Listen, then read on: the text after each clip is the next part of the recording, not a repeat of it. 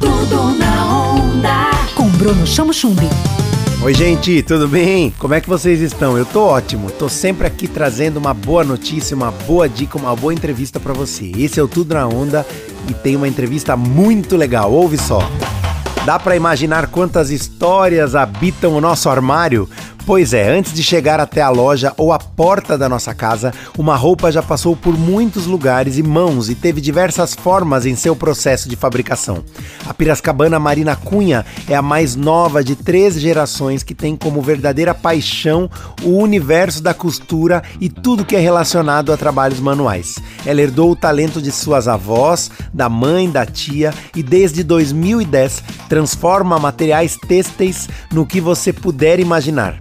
Formada em moda, Marina é professora e realiza trabalhos incríveis para figurinos de teatros e filmes. Seja muito bem-vinda ao Tudo na Onda, Marina!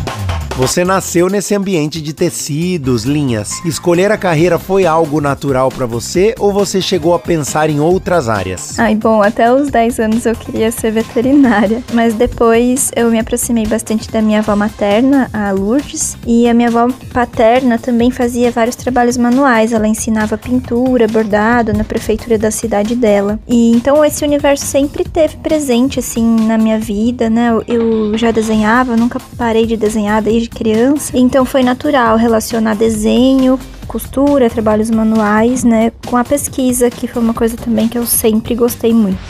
Tudo na onda. A Marina acredita que nada se cria, tudo se transforma. Como é que você enxerga essa máxima no mundo da moda? Bom, esse assunto é bem delicado no mundo da moda, Bruno. O assunto da sustentabilidade, né, essa palavrinha, que às vezes é usada até como uma forma de marketing, assim, né? Muitas marcas não praticam a sustentabilidade, mas vendem como sustentável. Então, essa frase, né, que eu falo, ela é bem polêmica até dentro do mercado, porque a ideia é que a gente quase sempre trabalhe com materiais novos, entre aspas, né? Que venham lá do, do zero, algodão que vem da plantação, novo e tal.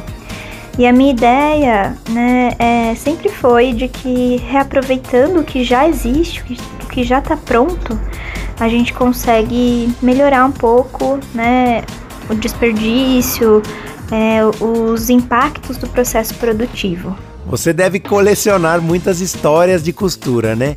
Pode compartilhar com a gente alguma bem marcante? Nossa, são muitas histórias, principalmente de realização, assim, né? Quando as alunas finalizam um projeto como isso a gente vê o brilho nos olhos delas, de, de terem uma coisa concreta, né, feita por elas assim. Qual mensagem você quer deixar para quem quer começar a fazer trabalhos manuais? Ai, Bruna, eu sempre digo que o que a gente precisa para começar o trabalho manual é apenas coragem não ter medo de pegar o material e errar. E se você quer saber mais sobre a Marina, siga a Marina no Instagram, arroba cucacarmelo, é com dois L's. Lá tem muito conteúdo e dicas super criativas. Obrigada pelo convite, Bruno.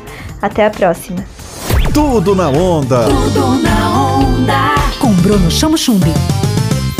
Onda livre.